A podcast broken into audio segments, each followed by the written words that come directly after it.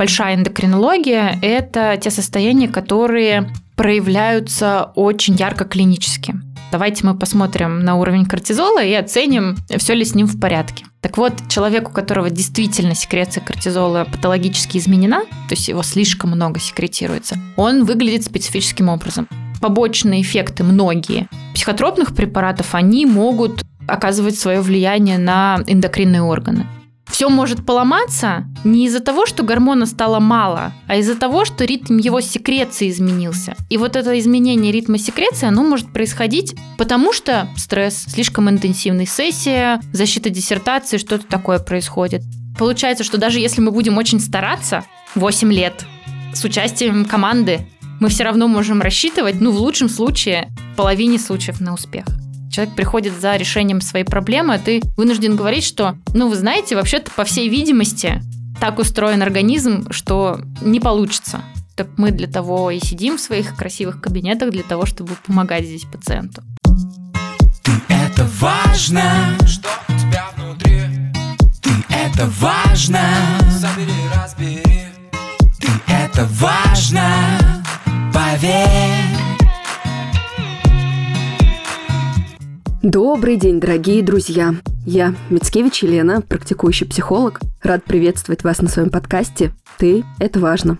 И мы продолжаем сезон здоровья, в котором мы с разными специалистами поднимаем целостность наших физических ощущений и психологических в том числе. И выстраивая этот сезон, я не могла не позвать сюда врача-эндокринолога. Я позвала специалиста, который, несмотря на то, что на моем личном пути лечения встретился в самом-самом конце, но оказал невероятно важный след. Хочу поприветствовать. Сегодня у нас Соловьева Ксения Андреевна, врач-эндокринолог клиники Лахта-центр в Петербурге. Если что, друзья, пользуйтесь, не реклама, чисто человеческая рекомендация. Здравствуйте. Добрый вечер.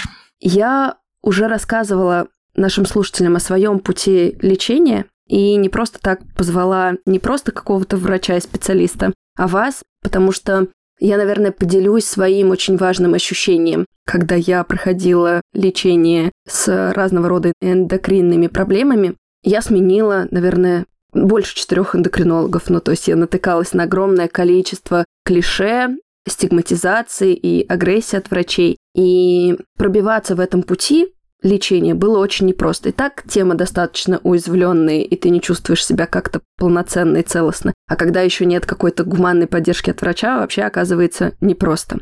И именно поэтому мне сегодня хочется поговорить с вами, причем поговорить на абсолютно разные широкие вопросы, чтобы и для тех, кто не знает ответ, чем занимается эндокринолог, да, и с чем можно обращаться, и уже какие-то более серьезные вопросы подсветить и дать им место. Отличный план, я считаю. Так что лечит эндокринолог? То есть вот многие задаются вопросом, а это вообще про что? Потому что есть, конечно, люди, вовлеченные в свое здоровье, а есть те, кто сегодня будут как-то себя чуть-чуть опознавать. Хочется всем дать информацию и пищу. Если мы говорим об эндокринологии мировой, то глобально вся она может разделиться на две части. Это собственная эндокринология и диабетология, потому что большая часть работы врача-эндокринолога составляет работа с пациентами с сахарным диабетом. И раньше даже у нас были две разные специальности, две разные ординатуры, в которых готовили специалистов, ну, по сути дела, по разным программам. Если в общем очертить круг вопросов, которыми занимается врач-эндокринолог, то это те расстройства, которые связаны с нарушением функции желез внутренней секреции. Они рассыпаны по нашему организму, они могут быть в виде конкретного какого-то органа, например, щитовидная железа, поджелудочная железа, а могут представлять собой целую гормонально активную ткань. Например, такой тканью будет жировая. Например, у нас есть отдельные клетки кишечника, которые могут тоже вырабатывать гормоны. А гормон – это вещество, которое выделяется железой в кровь и посредством крови разносится в разные отделы организма и оказывает какое-то действие. И такой фишечкой гормона является то, что он может оказывать действие, находясь в крови в очень маленькой концентрации. То есть, условно говоря, какого-то лекарственного препарата нам нужно достаточно много для того, чтобы какое-то действие реализовать, а вот вещества гормональной природы нам нужно очень-очень-очень мало для того, чтобы огромный эффект оказать. И вот, собственно, работой эндокринных органов, эндокринных желез занимается врач-эндокринолог. Почему вот так разделилась на эндокринологию, ну, такой pure endocrinology и диабетологию? Ну, потому что по большей части занимаемся мы в основном нарушениями функции поджелудочной железы и нарушением функции поджелудочной железы, ее эндокринной части, то есть той части, которая вырабатывает гормоны, будет либо сахарный диабет, либо какие-то предиабетические состояния. Это вот основной пул тех пациентов, с которыми мы работаем.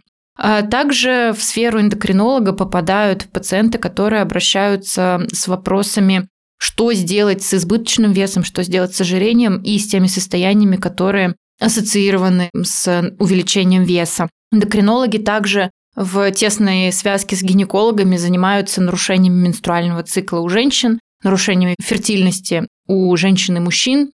В целом это вот основная масса тех проблем, с которыми мы работаем. Ну и то, что все любят связывать с качеством жизни, с эмоциональным статусом, это заболевание щитовидной железы. Ну, то есть в целом, если посмотреть на мой прием, то где-то процентов 70-80 это будут пациенты с избыточным весом ожирением и сопутствующими проблемами. Остальные это будет небольшой процент пациентов с патологией щитовидной железы и какими-то более редкими состояниями патологическими. Вот примерно так. Ну, про связь, например, психологического состояния, той же усталости, да, и работы эндокринолога, я думаю, что мы еще с вами чуть-чуть позже поговорим. А для начала мне бы хотелось задать следующий вопрос.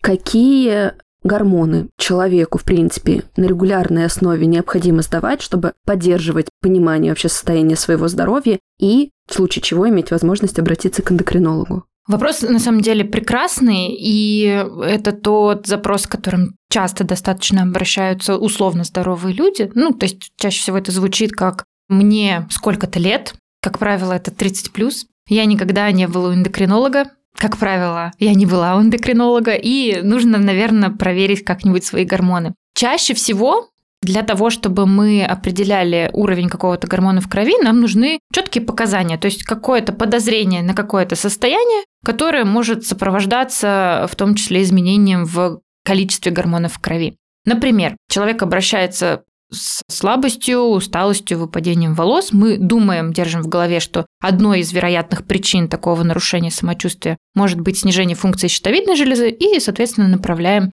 пациента на скрининг. Или же, например, есть нарушение менструального цикла, и мы тогда, пытаясь выяснить, почему так произошло, назначаем конкретное обследование. Вот если говорить о том, что меня ничего не беспокоит, чего посмотреть, наверное, такого универсального списка именно эндокринологических параметров его нет.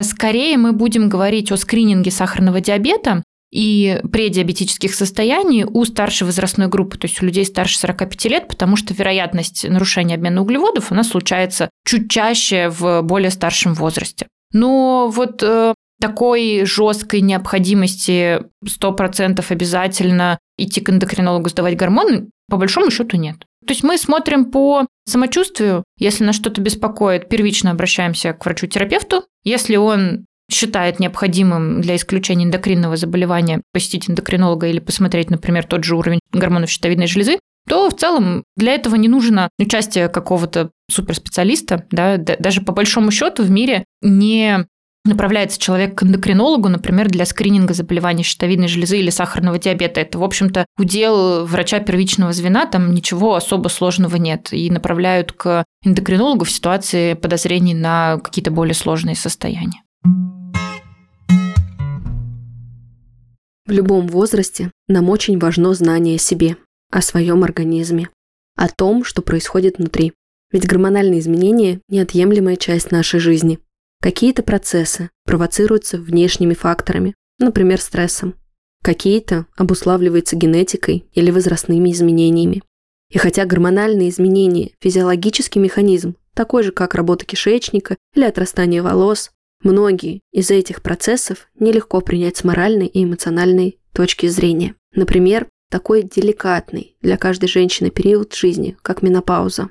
И сегодня вместе с генеральным партнером четвертого сезона, маркой дермокосметики Виши, мы поговорим о том, какие меры помогут встретить новый этап жизни спокойно, уверенно, без страха и чувства одиночества. Я знаю, верю, чувствую, что ощутимой части моих слушателей будет важна эта поддержка. Милые мои, любимые женщины, те, кто еще даже не задумывается о том, что такое менопауза и когда она наступит. Те, кто сейчас начинает чувствовать первые симптомы изменений. И те, кто уже прошел этот непростой этап перестройки организма. Мое главное напоминание вам – пожалуйста, не оставайтесь одни со своими переживаниями. Ведь вы не становитесь изолированными, отчужденными или сложно понимаемыми. Нет, вы все те же, любимые, красивые, интересные. Вы можете говорить о том, что вы чувствуете и проживаете прямо сейчас. Вас обязательно услышат и поймут. А еще не забывайте, пожалуйста, искать и получать проверенную информацию. Чем больше вы будете знать о процессах, происходящих в организме, о причинах и последствиях, о способах контроля и помощи, тем легче и комфортнее для вас пройдут все изменения. К периоду менопаузального перехода, в котором каждая женщина проведет не один год, важно проявлять любопытство, а не стыд или отвращение. Поэтому сейчас я хочу рассказать несколько фактов, которые важно знать о менопаузе уже сейчас. Первое и главное, менопауза – это не болезнь, ее не нужно лечить. Второе, к сожалению, менопауза не наступает мгновенно. Это долгий процесс, который состоит из нескольких этапов и начинается с предменопаузы, периода, когда выработка половых гормонов постепенно снижается, цикл начинает сбиваться, но менструация еще есть. Этот этап может продолжаться до 5-6 лет. Третье. Именно на этом этапе предменопаузы женщины отмечают появление неприятных симптомов, которые могут влиять на качество жизни. И хотя все проявления и их выраженность, конечно, индивидуальны и зависят от множества факторов, часто симптомы передаются по наследству. Поэтому вы смело можете пораспрашивать мамы бабушек, чтобы понимать, к чему можно готовиться. Ну и последнее, четвертое. Да, период перехода сопряжен с многими неприятными ощущениями. Нарушается сон, случаются приливы, повышается потливость, нервная система слабеет, повышается чувствительность как психики, так и кожи. И, к сожалению, эти механизмы нельзя остановить. Это нормальное течение процесса, заложенного природой. Но его можно помочь себе прожить более комфортно. Именно поэтому я считаю важным говорить о менопаузе, чтобы женщины знали, как подготовиться, к какому специалисту обратиться, как поддержать себя, как ухаживать за кожей. Ведь возрастные изменения, которые доставляют дискомфорт, можно контролировать, например, с помощью грамотно подобранного домашнего ухода. В этом вам поможет гамма-средство Неводиол, которое разработано специально для коррекции признаков менопаузального старения кожи и направлено на поддержание восстановительных процессов в коже в период пред- и постменопаузы. 20 лет исследований и опыт мировых дерматологов позволили разработать средства, которые отвечают всем основным потребностям женщин на разных этапах периода менопаузы. Для ухода за кожей предменопаузу основным запросом женщин является коррекция морщин, усиление тонуса и упругости кожи, выравнивание тона лица. С этими задачами справляется комплексный уход из средств неоводиол. Дневной уход состоит из бифазной сыворотки пяти действий, уплотняющего дневного лифтинг-крема и солнцезащитного флюида. Куда же без него? В рамках вечернего ухода используйте бифазную сыворотку и уплотняющий, охлаждающий ночной крем, который помимо коррекции возрастных изменений также охлаждает кожу на 2,7 градусов, что значительно помогает во время приливов. Для ухода за кожей в период постменопаузы основным запросом женщины является устранение повышенной сухости кожи, повышение ее плотности и коррекция овала лица. В таком случае используйте бифазную сыворотку пяти действий, восстанавливающий и ремоделирующий контур лица дневной крем, а на ночь восстанавливающий питательный ночной крем. Помните, вы прекрасны в любом возрасте. И цените здоровье. Начните с кожи. Всю подробную информацию и ссылку на продукты вы найдете в описании к выпуску. А какие симптомы есть именно эндокринных заболеваний? Чаще всего такая большая эндокринология – это те состояния, которые проявляются очень ярко клинически. Например, мы можем видеть изменение внешнего вида человека.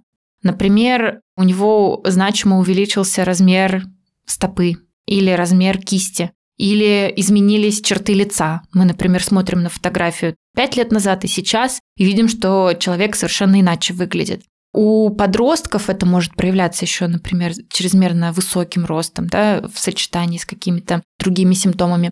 В такой ситуации мы можем подозревать, что что-то не так с секрецией гормона роста, и направлять пациента к эндокринологу для исключения акромегалии. Это состояние, при котором в гипофизе появляется очаг автономной секреции гормона роста. То есть Почему-то, по какой-то неизвестной нам причине, часть гипофиза – это основная железа внутренней секреции. Почему-то часть гипофиза обособилась, решила, что она не подчиняется всему остальному головному мозгу и всем остальным регуляторным системам, и начинает производить, независимо от всех сигналов со стороны всех остальных внутренних органов, производит избыток гормона роста. И это называется акромегалия. Довольно редкое состояние. Могу сказать, что за всю свою практику я вела троих таких пациентов. То есть это довольно редко. Были мои коллеги, которые, например, работали в стационарах, у них такие пациенты почаще встречаются, чем в амбулаторной среде. Или еще частый пример, это, кстати, то заболевание, которое, наверное, мне хотелось бы, чтобы все запомнили, как выглядит, потому что достаточно часто у нас звучит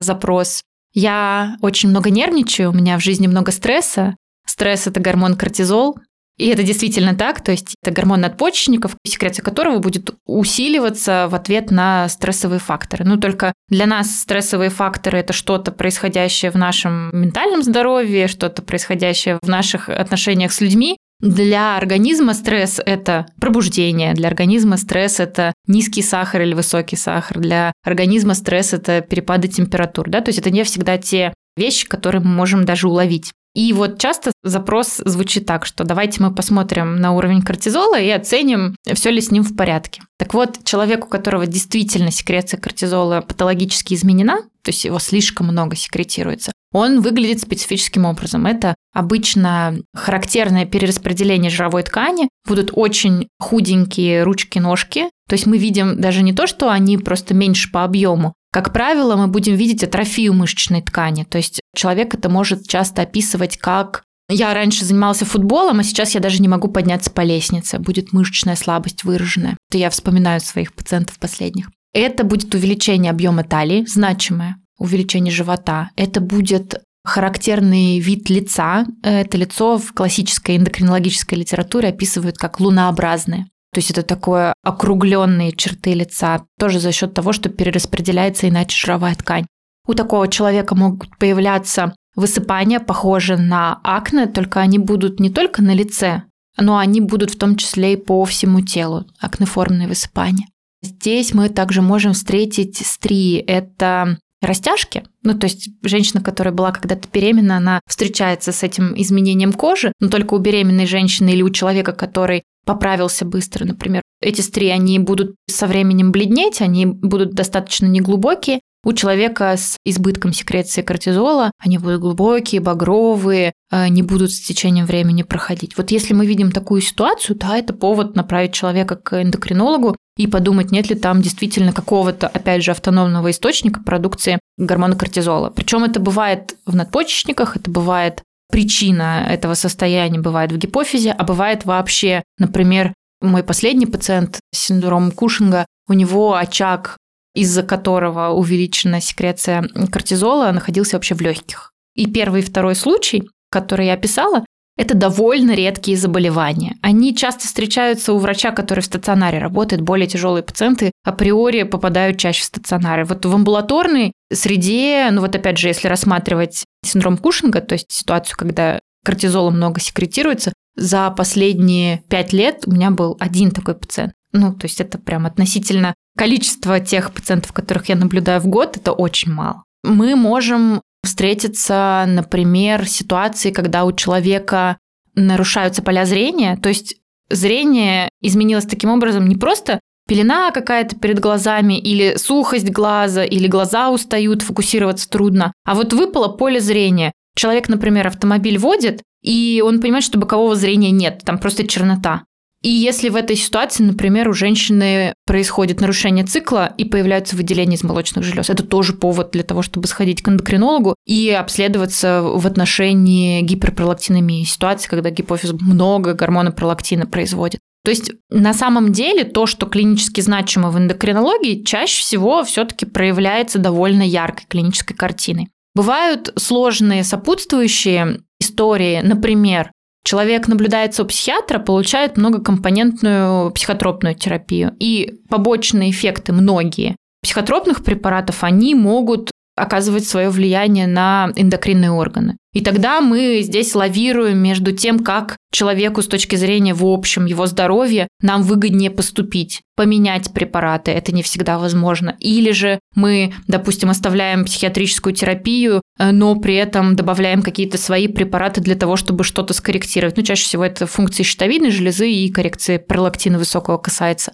То есть в каждом конкретном случае это будет своя тактика и свой план действий, потому что все люди разные, и универсальных решений здесь не особо получится. Но здесь, правда, звучат такие очень серьезные случаи, в которых немногие, я думаю, слушатели, я надеюсь, смогут себя узнать. Но при этом в быту мы очень часто как-то апеллируем, там, сбой гормонального фона, да, проблемы с какими-то гормонами. Ту же задержку очень часто женщины называют гормональным сбоем, что, собственно, по факту им и является. Вот здесь хочется спросить, а от чего в том числе может зависеть вот поведение наших гормонов и как в средней такой температуре по больнице мы можем подстраховать свое здоровье?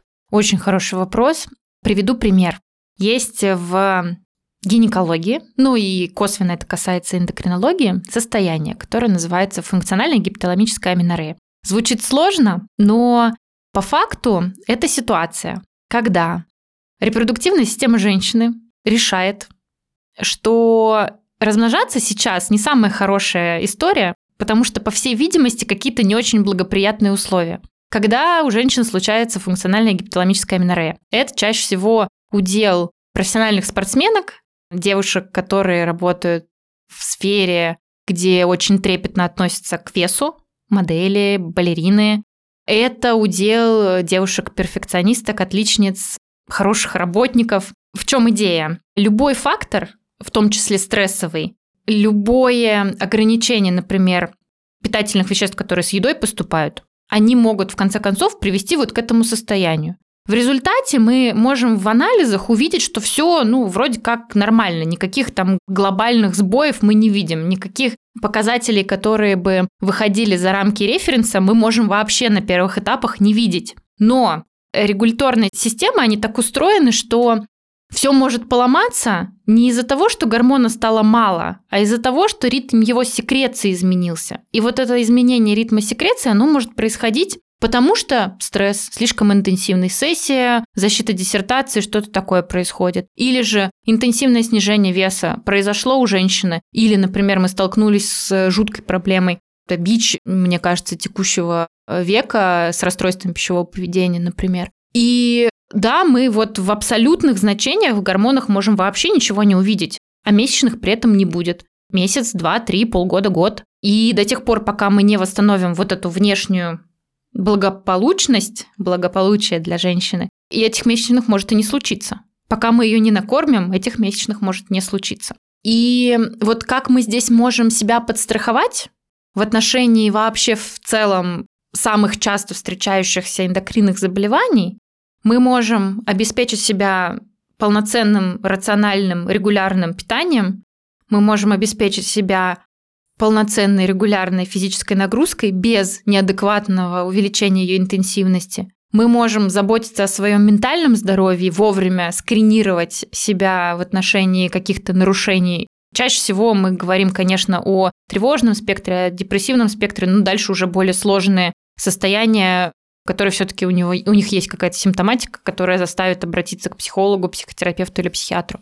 Вот. Ну вот эти, эти три кита, которые точно могут способствовать тому, что здоровье эндокринных органов будет в порядке.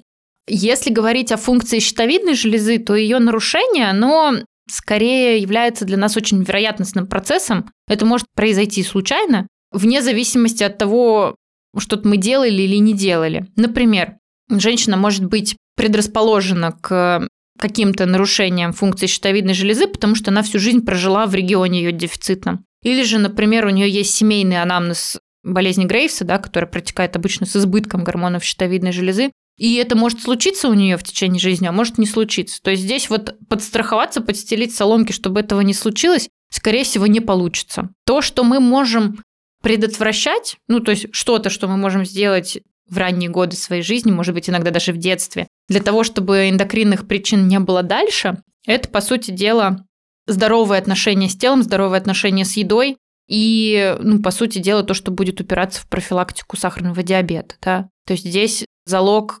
успеха – это как раз... Я не очень люблю такие клише, типа здоровое отношение к телу, ну, потому что это каждый может по-своему очень понимать, в том числе и негативно. Но вот я могу сказать, что если мы с детства ребенка, с его подросткового возраста создали вокруг него среду, где он в любом теле, в любом весе может чувствовать себя комфортно, если мы привили ему правильные пищевые привычки, если мы создали среду, в которой он может быть регулярно физически активен, то, скорее всего, мы свою функцию по предотвращению э, каких-то метаболических нарушений, ну, в частности, сахарного диабета при диабетических состояниях, мы, в общем-то, выполнили.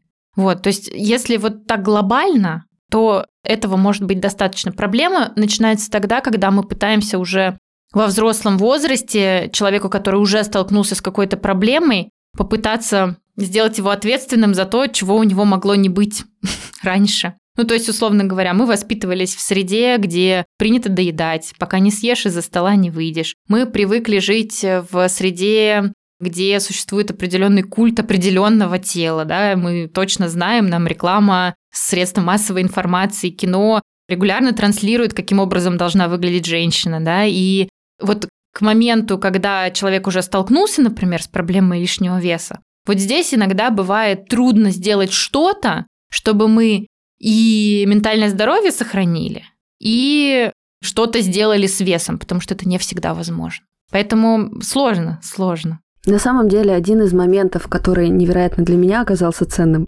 я им делилась не только со своими близкими, я еще когда пришла на интервизию к нашим психологам с портала «Ты это важно», я даже коллегам говорила, я говорю, вы представляете, какого я врача встретила? Мне врач сказал, что ваше психологическое здоровье и сохранение вас от рецидива расстройства пищевого поведения для меня важнее, чем снижение веса.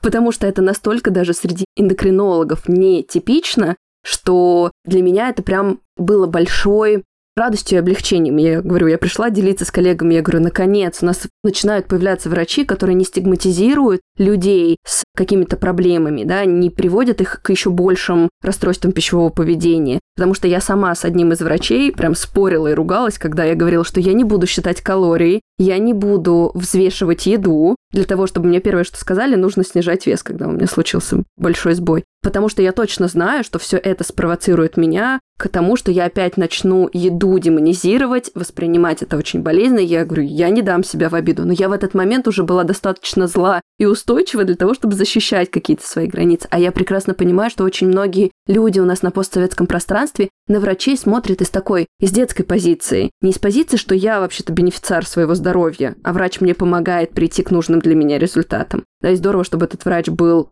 другом и соратником на этом пути, да, как-то вы чувствовали, что вам становится легче, а наоборот. И вот здесь я действительно столкнулась с тем, что я в какой-то момент разгребала последствия того, что навродили мои взрослые в моем детстве без моего какого-то контроля. И это были не вы, это был другой тоже врач, который мне объяснил, что количество жировых клеток, с которыми я потом имела дело, и, в принципе, толерантность к нарушению пищевого обмена случилось в самом детстве, когда меня очень быстро сняли с грудного молока, и бабушка моя начала меня кормить манной кашей, яблоками, козьим молоком. Что вот это в том числе очень сильно могло повлиять на, в принципе, на то, как с самого младенчества, это было в 4 моих месяца, стал развиваться организм. И вот здесь вы, как врач, какие находите слова поддержки для людей, которые находят причины своего заболевания или своих каких-то последствий глубоко-глубоко внутри, там, где они были еще беспомощны. Здесь стоит отметить, что меня знают в определенной среде психологической, как человека, который работает, в том числе с пациентами с РПП. И поэтому ко мне, конечно, такие пациенты могут приходить с конкретным запросом, да, что у меня есть сейчас вот вопрос, проверить, есть ли какие-то осложнения, например, моего состояния, но у меня РПП, и поэтому вот. Я к вам пришла, потому что вы вот не будете меня сажать на диету. Но есть другая категория пациентов, которые приходят, как правило, с запросом на снижение веса. потому что нужна беременность, потому что эта беременность не получается, потому что уже высокое давление, сахарный диабет и куча всего прочего. Или чаще всего еще бывает, что, например, мужчин приводят жены. Ну, то есть человеку вообще, в принципе, снижения веса в его сфере ценности нет, но это в сфере ценности его близких. И вот это сложно, потому что мне мало того, что нужно объяснить что привычная парадигма, что меньше ешь, больше двигайся, что она, в общем-то, в краткосрочной перспективе она работает, но если мы посмотрим на исходы через 5 лет, через 10 лет, это не приведет к тому результату, который хочет видеть человек. Ну, то есть для сравнения, два примера приведу. Первый. Если мы посмотрим на исходы бариатрических операций, как вот, понимаете, последняя инстанция в снижении веса, мы просто выполняем реконструктивную операцию на органах желудочно-кишечного тракта, либо часть желудка удаляем, либо шунт делаем обходной между желудком и кишкой. И даже если человек похудел на фоне бариатрической операции, это, безусловно, суперэффективный метод и для снижения веса, и в частности для решения многих метаболических проблем, например, там, сахарного диабета. Мы очень часто после бариатрии видим ремиссию сахарного диабета. Но все равно, если мы посмотрим на индекс массы тела, который у людей после операции, это все равно больше 30. То есть это все равно человек находится в категории ожирения, да, то есть мы даже с помощью высочайших технологий, самых продвинутых э, вмешательств не можем привести человека в ту точку, на которую он рассчитывает. А рассчитывает человек, чтобы у него не было избыточного веса.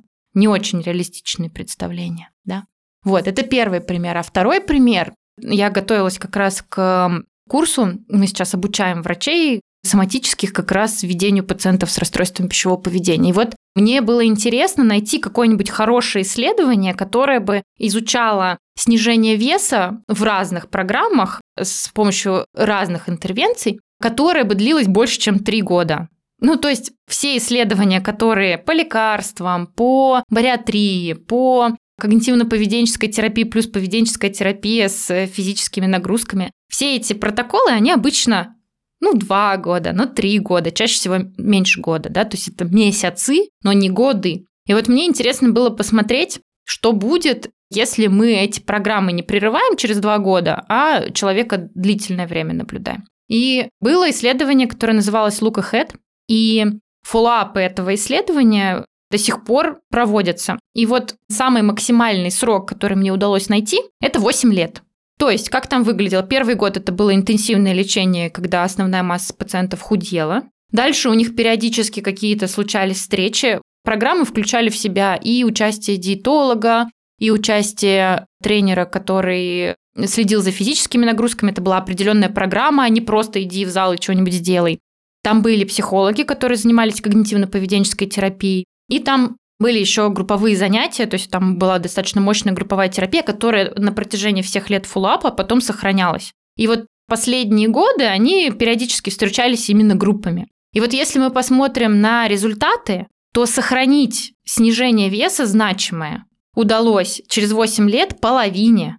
И это мы рассматриваем ситуацию, когда 8 лет люди наблюдались у врачей. Люди 8 лет получали какие-то конкретные рекомендации, а не просто бумажку с диетой можно нельзя и сходи в зал или там тредмил что-нибудь, ну как на танц собачку купи. Ну вот это из того, что я встречала в заключениях коллег, то, что сама писала когда-то, да. То есть, понимаете, получается, что даже если мы будем очень стараться 8 лет с участием команды, мы все равно можем рассчитывать, ну, в лучшем случае, в половине случаев на успех.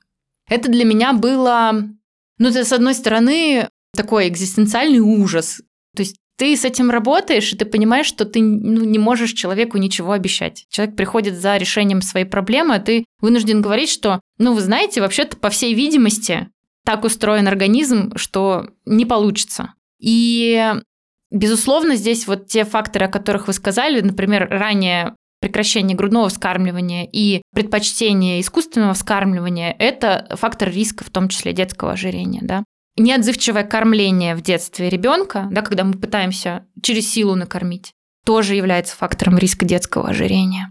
Тот паттерн питания, который реализован в семье, то, что происходило с пищевым поведением у членов семьи, какой был вес ребенка при рождении, какой набор веса был у матери во время беременности, что происходило с ее метаболическим здоровьем во время беременности. Это все те факторы, которые повлияли уже тогда, а человек с проблемой пришел сейчас. Можем ли мы что-то постфактум с этим сделать? Ничего. Вот. И те слова, которые я нахожу для своих пациентов, я пытаюсь фокус внимания переключить немножко с, со снижения веса как такового на конкретные действия и конкретные параметры. Хорошо, у нас есть избыточный вес, но у нас при этом есть еще проблемы там с давлением, с э, сахаром, с холестерином или еще с чем-то. Мы это можем прочекать, мы это можем полечить, если у нас есть к тому показания. Мы можем фокус внимания со снижения веса переключить на то, чтобы сделать наше питание вкусным, подходящим, учитывающим ценности и контекст, да, потому что я могу расписать прекрасную диету человеку, но если это мать с тремя детьми, у которой нет помощников, нет мужа, бабушек, и она едва-едва там успевает каким-то образом на удаленке поработать, я могу прекрасную диету расписать, но в контексте конкретного этого отдельно взятого человека это может быть нереализуемо. И ну вот мы что можем делать, то и делаем. А вот, вот этот набор того, что мы можем делать, он будет сильно очень варьировать в зависимости от того, что за человек перед нами, и, и вообще он на это настроен или нет. Потому что огромное количество пациентов после консультации уйдут с ощущением, ну, это какой-то неправильный эндокринолог, даже на диет не посадил. Ну, это так. И мы должны быть к этому готовы. У нас уже был выпуск, посвященный расстройствам пищевого поведения, и там очень важная мысль звучала, что отказ от диетического мышления, да, принятие своего тела и своих каких-то особенностей – это выбор человека, и это запрос на психотерапию, на долгосрочную психотерапию, ну, который происходит внутри человека. Но ведь правильно я понимаю, получается дальше вот с тем, что фактически есть, когда мы уже натолкнулись на какую-то волну приобретенных заболеваний или проблем, мы можем научиться с этим как-то жить и минимизировать. То есть мы опять натыкаемся, что мы не можем стать кем-то другим. Что если уже случилась предрасположенность, например, к инсулинорезистентности, мы можем как-то подстраховывать себя, но полное состояние здоровья, как кто-то другой, мы не придем. Если случился уже диабет, то есть наша задача научиться привить себе поведенческие паттерны новые, да, как-то выработать психологический фон, в котором человек будет комфортнее себя ощущать, минимизировать стресс. Но это опять история на принятие. Но Часто это звучит от пациентов как то есть, правильно ли я понимаю, что похудеть я не смогу, и мне нужно просто научиться с этим жить? Я с такой формулировкой не очень согласна, потому что здоровье состоит из множества компонентов, и это не только про принятие себя. Да? Мы можем предпринимать конкретные действия по коррекции конкретных каких-то показателей. У меня сидячая работа, я делаю что-то, чтобы она стала менее сидячей. Я мало двигаюсь, я делаю что-то, чтобы больше двигаться. Я пропускаю регулярно обед, а еще иногда ужин. Я предпринимаю конкретный набор действий для того, чтобы этого не делать. То есть Наверное, для меня это не то же самое, что я просто... Можно прекрасно принимать себя и продолжать есть один раз в день полноценно, а потом переедать, да? И вот что касается, э, например, сопутствующих заболеваний, достаточно часто у моих коллег особенно у коллег, с которыми мы начинаем совместно вести пациентов, возникает ужас, как это, вот у меня есть пациент с ожирением, и что я, вот у него там, например, нарушение толерантности к глюкозе или сахарный диабет, и что я его не посажу на диету, я ему не скажу не есть быстрые углеводы, я бы так сказала, что основной метод, который мы используем у коморбидных пациентов с расстройством пищевого поведения, ну и в целом вообще даже у любого человека, у которого пищевое поведение каким-то образом нарушено, даже без каких-то проблем с образом тела. Мы используем план питания, да, или рутины питания еще это называют. Так вот, в рутине питания нет никакого криминала, который бы привел к декомпенсации сахарного диабета. Условно говоря, чем это будет отличаться, что в ужас приводит обычно врачей. Как это мы добавим еду для радости, как это мы человеку разрешим есть печеньки. Господа, но если мы не запланируем печеньки, а просто скажем человеку их никогда не есть, наступит момент, когда эмоционально он будет снижен, будет усталый, у него будет плохое настроение, он все равно эти печеньки съест, просто он съест их гораздо больше. И что повредит уровню глюкозы больше? Три печеньки вместе с полноценным ужином или ведро печенек, которые съедены в стихийном эпизоде переедания? То есть я здесь по... Ну, то есть, конечно, здесь много дискутабельного, и здесь нет каких-то конкретных решений, но вот если говорить о пациентах с РПП коморбидным ожирением, то нам выгоднее в любом случае сначала решить проблемы с РПП, а потом уже заниматься всем остальным, это точно не ухудшит состояние здоровья человека. Просто другое дело, что каждый пациент по-своему воспримет рекомендации по питанию, да, и это не всегда и не с первого раза получается. Ну так мы для того и сидим в своих красивых кабинетах, для того, чтобы помогать здесь пациенту. Вот, поэтому тема очень такая, она очень скользкая, и, конечно, мы, ну, мы должны понимать, что Врачи рекомендуют какие-то резко ограничительные диеты не по причине того, что они вредные, они хотят всех людей с РПП каким-то образом унизить или вызвать у них рецидив. Ну, потому что если мы откроем клинические рекомендации к лечению любого хронического состояния, мы там первым пунктом увидим снижение веса, вторым отказ от курения. Вот мы много с коллегами над этим смеемся. То есть, да, в среде профессиональной медицинской с ожирением ассоциировано очень много негативных исходов. Отрицать это, что это действительно связано, ну, наверное, это тоже не очень справедливо. Просто другое дело, поможем ли мы человеку, если мы его посадим на 1200 килокалорий, хотя его потребность просто для того, чтобы работали его внутренние органы в два раза больше, ну, вряд ли. Да, поэтому тут философских вопросов много очень, конечно. Но я уверена, что если мы будем фокус внимания немножко переключать, то можно сделать лучше. И, кстати говоря, в лечении ожирения непосредственно уже подвижки есть, потому что если мы посмотрим на один из недавних гайдов, если не ошибаюсь, это 2020 год, то там как раз уже очень много внимания уделяется тому, что мы на самом деле можем порекомендовать пациенту с ожирением, который обратился, для того, чтобы не выступить врачу триггером э, будущего расстройства. И прекрасный совершенно гайд. Вот он в том числе, мне кажется, отвечает на ваш самый первый вопрос, что какие анализы сдать. Там один из первых пунктов по большому счету направление к эндокринологу человека с ожирением не нужно. И контроль каких-то лабораторных показателей, кроме ТТГ, кроме тиреотропного гормона, который функцию щитовидной железы будет отражать, не нужно, потому что по большей части причин ожирения мы не увидим в результатах каких-то анализов. Но при этом документ составлен таким образом, что он очень бережный, он очень такой пациентоориентированный, он так и называется. Пациентоориентированные методы лечения ожирения.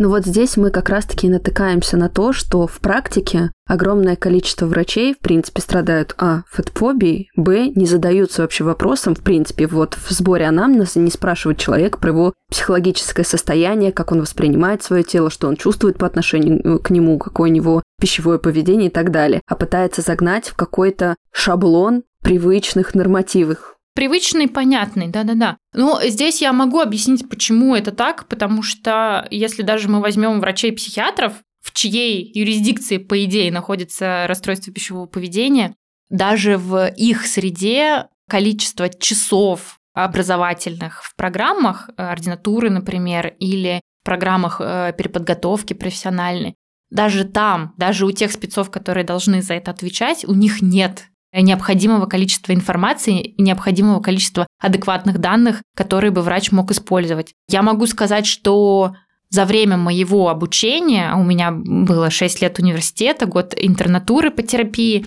2 года ординатуры, у меня были стажировки, в том числе от Европейской ассоциации по изучению диабета. Я могу сказать, что только на курсах Европейской ассоциации каким-то образом мы касались в контексте ожирения того, что психологическое состояние и то, что происходит с пищевым поведением, может нас касаться, и мы должны это учитывать. Но это не обязательно, это я могла ездить, а могла не ездить. Ну, то есть в институте, в, в интернатуре и в ординатуре меня никто этому не учил. То есть было какое-то абстрактное понимание, ну, есть какое-то РПП, что под этим подразумевается, очень разные люди под этим подразумевают, и чаще всего мы будем говорить совершенно про разное, и психологи видят одно врачи представляют себе совершенно другое. И когда мы вообще начинаем с людьми говорить о расстройствах пищевого поведения, нам вообще нужно здесь сверить навигационные приборы. Мы вообще про одно и то же говорим или нет? Потому что для большинства врачей РПП – это когда ты вечером пришел и съел ведро печенек. Или там тебе грустно плохо, ты взял тазик мороженого и его съел. Но это же не так. Это, в общем-то, может быть вариантом нормального. Ну, это, если это системно повторяющаяся поведенческая история, то это один из примеров того, как может быть, безусловно, вариантов расстройства пищевого поведения на порядок больше. Что касается выстраивания вообще поведенческого компонента и хотя бы чуть-чуть возможность себя определить, это та мотивация, которая сподвигла меня на этот сезон, потому что он абсолютно нетипичный в принципе, в моем подкасте, но имея свой человеческий путь просто через огромное количество терний, где выстраивалась как раз-таки культура отношения к своему здоровью, понимание причинно-следственной связи, мне захотелось, чтобы у людей были опорные точки, и люди давали себе отчет, для чего им нормально спать, для чего им нормально двигаться, не так, как это сейчас навязывается, опять же, нашими социальными сетями, медиа, кинематографом, а для того, чтобы видели в купе эту картинку. Потому что с разных сторон врачи говорят об одном и том же, или там другие помогающие специалисты. Почему это важно? И я рада, что у нас сейчас есть возможность доносить эту информацию. Вы, как специалист, вот мы затронули сейчас а, людей с диабетическим вообще спектром. Какие общие рекомендации, опять же, вот как столбы какие-то, да, могли бы дать для ориентации. Потому что кто-то из врачей говорит, что с диабетом есть надо два раза в день. Кто-то, я просто это точно знаю, у меня у мамы обнаружили диабет, говорят, что чем меньше, тем лучше вы едите, потому что при каждом приеме пищи выбрасывается инсулин, и вообще любой инсулин демонизируется, да, друзья, надеюсь, вы уже сейчас понимаете, что это все не имеет отношения к здоровью и действительности. Или что людям с диабетом вообще нельзя никаких углеводов. И даже если у человека нет расстройства пищевого поведения, это все равно не. Вот можете как-то сориентировать, чтобы у людей был какой-то образ адекватного ориентира? Первое. Когда мы должны подумать, когда мы должны скринировать человека в отношении сахарного диабета? Всех, кто старше 40-45 лет обязательно, в обязательном порядке, это возрастной скрининг. Первое. Второе. У молодых или у детей в том числе, если человек столкнулся с проблемой избыточного веса и ожирения. Особенно если у него есть еще сопутствующие какие-то состояния, типа повышения давления, что-то с холестерином было не так, ну где-то когда-то случайно выявили. То есть это не нужно делать постоянно и часто, это можно сделать один раз. Женщины обязательно во время беременности должны быть скринированы в отношении гестационного сахарного диабета. Это такой особый вид диабета, который будет только во время беременности, но он очень тесно связан с диабетом второго типа. Для этого мы при постановке на учет задаем глюкозу венозной плазмы, и на сроке 24-28 недель делается глюкозотолерантный тест, или его в народе еще называют сахарной кривой. Вот это обязательные тесты во время беременности, это критически важно для и самой женщины, ее последующего здоровья после родов, и для здоровья ребенка в том числе. То есть не отказывайтесь от этого, если вам предлагают такой скрининг. Это что касается, ну вот, условно здорового человека, которого ничего не беспокоит. Что должно навести на мысль о том, что нужно провериться. Это либо интенсивное снижение массы тела в сочетании с избыточной жаждой, с избыточным мочеиспусканием. Это такой красный флажок в отношении сахарного диабета первого типа, особенно если мы говорим о детях и о молодых. У лиц старшей возрастной группы это бывает существенно реже, но тоже бывает. То есть первым типом диабета тот, который раньше назывался инсулинозависимым, им могут болеть в том числе взрослые. И это довольно нередко случается. Либо вторая ситуация, когда мы замечаем, опять же, учащение мочеиспускания, жажду, частые пробуждения для того, чтобы сходить в туалет, какие-то рецидивирующие постоянные инфекционные заболевания. Чаще всего у женщин это либо какие-то урогенитальные проблемы, либо в складках, особенно если у человека есть избыточная масса тела, в складках, под грудью, в подмышечных впадинах, в паховых впадинах появляются очаги грибковой инфекции. Вот это тоже повод для того, чтобы в отношении сахарного диабета проскринироваться. Стоматологи иногда направляют, то есть если это рецидивирующие какие-то пародонтозы, это тоже повод для того, чтобы, по крайней мере, разочек сходить, глюкозку сдать и убедиться, что все в порядке. Для скрининга мы используем венозную кровь, то есть глюкометром не надо измерять. Глюкометр, он для других целей, он для человека, у которого уже есть установленный сахарный диабет, периодически проверять, э, каким является уровень глюкозы. Для скрининга и для диагностики не подойдет, не очень точно. Слишком много может быть проблем на преаналитическом этапе. Если говорить о том, как себя защитить, ну вот что касается количества приемов пищи, там выброса инсулина, ну смотрите, выброс инсулина в ответ на прием пищи это вообще-то функция инсулина. Это так и должно быть, это в норме так и должно происходить. От того, сколько раз за сутки выработается инсулин, нам вообще не холодно, не жарко. У любого человека, у которого есть э, увеличение объема талии и, соответственно, увеличение объема жировой ткани вокруг внутренних органов, у любого человека будет чутка повышенный инсулин, если мы его вдруг в крови почему-то непонятно зачем решили определить. Это абсолютно бесполезный анализ, он ни о чем нам не говорит. Но это просто маркер адаптации организма к изменившимся условиям, к тому, что количество жировой ткани, она гормонально активна, изменилось, и поэтому нужно чуть больше инсулина для того, чтобы глюкозу утилизировать. Само по себе это не проблема. То есть пресловутая инсулинорезистентность – это не патологии. Нет такого кода МКБ, нет такой болезни инсулинорезистентности. Есть либо диабет, либо предиабетические состояния, нарушение толерантности к глюкозе или нарушение гликемии натощак. Соответственно, инсулинорезистентность лечить не надо. Мы можем каким-то образом корректировать образ жизни, но вот что-то принимать для того, чтобы инсулин понизить, нет такой необходимости. По статистике, люди, которые едят меньше трех раз в день, они переедают чаще. Поэтому из этого можно сделать вывод, что ну как минимум три основных и перекусы от одного до трех в зависимости от ситуации могут потребоваться. Желательно, чтобы они равномерно распределялись по дню и чтобы не было больших периодов больше 3-4 часов без приема пищи. Это залог того, что на протяжении всего дня человек будет чувствовать себя сытым, у него не будет сильного голода, он может э, вот эти сигналы голода и насыщения научиться считывать и, соответственно, дальше уже регулировать свое питание в зависимости от этих сигналов. А если говорить о том, какие вот кардинально совсем никак нельзя продукты, да нет таких продуктов, можно все. Мы у людей с сахарным диабетом и с какими-то проблемами предиабетического спектра можем рекомендовать ограничение быстро усваиваемых углеводов. Почему? Потому что быстро усваиваемые углеводы быстро всасываются, быстро сахар повышают. Ну вот будет проблема, будем ее решать. Я бы не упирала на то, что там нужно обязательно все быстрые углеводы исключить. Может быть, какие-то можно оставить. Может быть, какие-то можно по количеству посмотреть, какие не будут вызывать значимого повышения уровня глюкозы. Но человеку без диабета а, ограничивать быстрые углеводы нет никакой необходимости. Ну, потому что это никак не влияет. Они обычно меньше сытости дают, и поэтому нам выгоднее, ну, то есть вот позиции регуляции чувства голода и насыщения нам выгоднее, конечно, съесть, например, порцию греч с салатом, чем порцию манной каши, потому что манная каша, быстрые углеводы, быстро сосется, мы быстро почувствуем насыщение и также быстро оно закончится. А за счет клетчатки, например, в овощах, или за счет жира, или за счет дополнения своей еды белком, конечно, вот это ощущение сытости, оно размажется во времени. Но это не значит, что манная каша это плохо. Это значит, что нам просто вот в текущий момент времени выгоднее съесть какую-то другую еду. Но, может быть, в конкретных данных условиях можно и манной каши съесть, если мы знаем, что через там три часа у нас будет еще перекус, например, и он будет более долгоиграющий, он будет содержать другие компоненты. Вот, то есть, наверное, наверное, вот так я бы сформулировала столпы.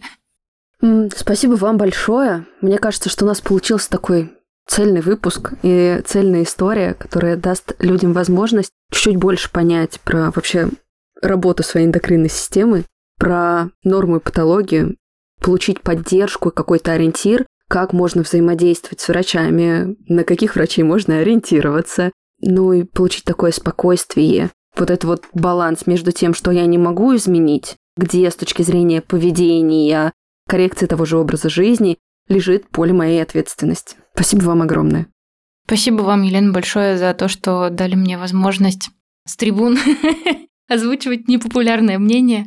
Это важно, потому что э, если мы будем просто своим тесным кружочком что-то делать, специалистам, которые занимаются какой-то узкой проблемой, непопулярной. Ну, вот так оно все и будет. А хочется, чтобы больше людей, больше врачей, больше пациентов узнавали о том, что можно по-другому. Можно не мучить себя всю жизнь. Можно уделять внимание не только весу, можно внимание уделять гораздо более важным жизненным вещам, качеству жизни, своим взаимоотношениям с близкими, своим интересам, своим ценностям, в конце концов. И самое главное – относиться к себе как к чему-то значимому, ценному, не бороться, а строить содружество. Потому что, друзья, каждый из вас – это очень важно. Спасибо большое за внимание, спасибо за эту запись. Друзья, ну а вам, если было полезно, делитесь этим выпуском со своими близкими, с людьми, которым может помочь эта информация, которые могут получить психологическую, информативную поддержку. Делитесь откликами, это помогает чувствовать с вами связь. И до новых встреч! Ты это важно, с кем тебе по пути. Ты это важно, как себя обрести. Открой свою дверь.